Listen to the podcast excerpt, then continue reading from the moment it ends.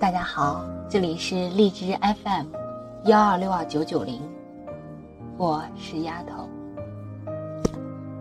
在你的生命中，总会有这样一个人，让你割舍不断。你会想念他，牵挂他，关注他，可是你再也不会去打扰他的生活。你会默默的祝福他，祝他幸福。我想起了林徽因的那句话：“你若安好，便是晴天。”今天和大家一起分享的题目是：“只是再也找不到打扰你的理由了。”作者：安如之。在你心底里，总有那么一个人。你很想很想他，但却再也找不到打扰他的理由了。或许应该说，你再也不忍心扰乱他的生活了。你不知道忍了多少次想要去联系他的冲动，但在最后那一刻，你却选择逐个删去对话框里刚刚打满的文字。然后退出聊天窗口，或者挂断即将就要拨通的电话。你很痛苦，很痛苦，感觉心里都憋得快要喘不过气来了。你要做很多很多的事，让自己忙碌起来，才有可能让这种症状有所缓解。但即使如此，你也再不忍心去打扰他，因为你心底里明白，再去打扰，给他的只能是徒增烦恼罢了。你不忍心，你做不到，你很痛苦，但你却希望他能够过得快乐。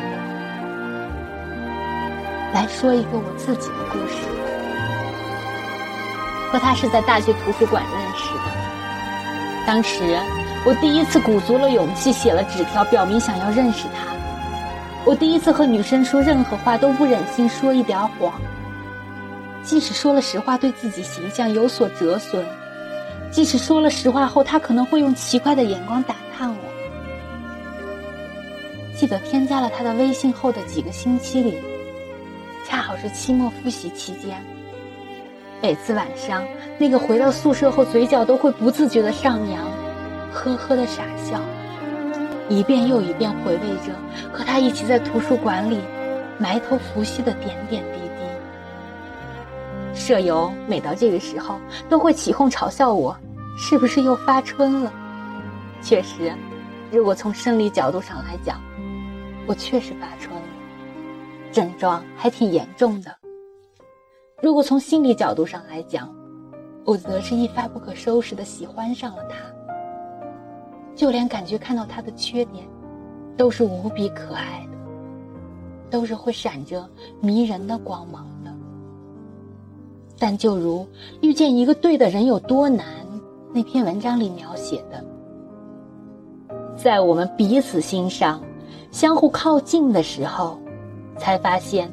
我们来自世界的不同高度，那样，最后也不知道怎么了。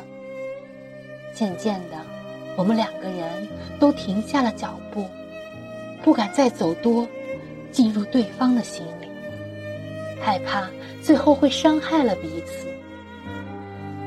不知道多少次想告诉他，如果让我颠倒自己的世界，能换来和他一样的世界高度。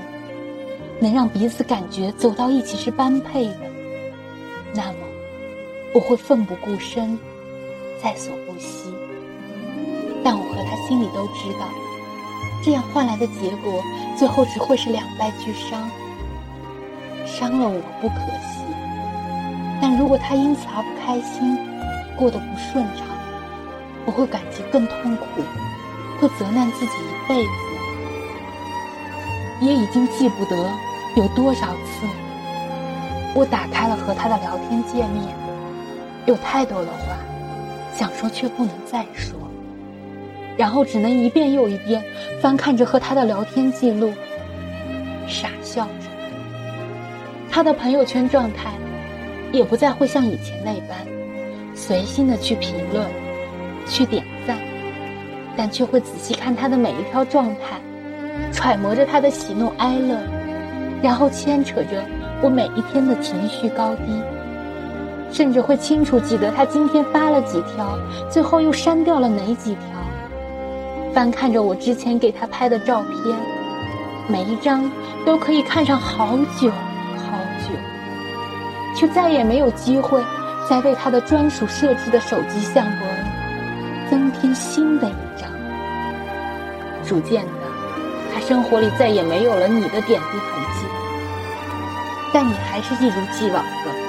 不想错过任何一条关于他的信息。相信很多人和我一样，在这个时候，很多次，你都会想删掉和他有关的一切一切，但在最后的那一刻，你心软了，你毫无条件的缴械投降了。于是他继续占领着你的聊天列表，他依然还是你唯一置顶。唯一加星标，唯一特别关注的那个异性，他和你的聊天记录依然占着你手机最大的内存。甚至你担心，有一天手机丢了怎么办？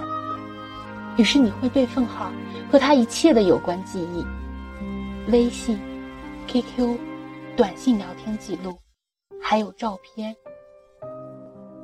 只是。这些东西，它也只是静静的躺在那里罢了，再也不会增加。但你对他的思念，却可能会是与日俱增的。你不知道，到哪一天才会慢慢淡忘，也许永远也淡忘不了。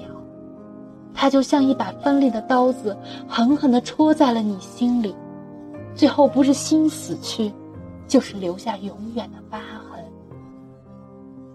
最近暑假回到家里，一位两年没有见、几乎没怎么联系过的高中同学，突然给我打来电话。好一阵寒暄过后，他吞吞吐吐地问道：“最近 Miss A 过得怎么样？”之前他和 Miss A 在一起，后来分手了。他知道我和 Miss A 关系不错，我问他为什么不自己去联系他呢？他沉默了好久好久，然后才说：“我再也找不到任何理由去打扰他。我知道，他依然还爱着他，而 Miss 这一年来也依然还是单身。但里面有太多太多的因素，让他们最后不得不分开。爱情可以很简单，爱情又可以无比的复杂。”是啊，我自己不也一样吗？即使再痛苦，即使憋得再难受，即使对自己而言有上万个可以找他的理由，但最后依然不忍心再去打扰他，打扰他安静的生活。如果你问我后不后悔认识他，那我会告诉你，不后悔。但我后悔的是为什么不能在合适的时间。合适的地方，以合适的方式与他邂逅。我珍惜、留恋着之前和他无话不谈、付出真心的每一天。只是，最后再也找不到理由去打扰他。最后只能默默的期许着，他会比以前过得更快乐。时光在不断流逝，故事。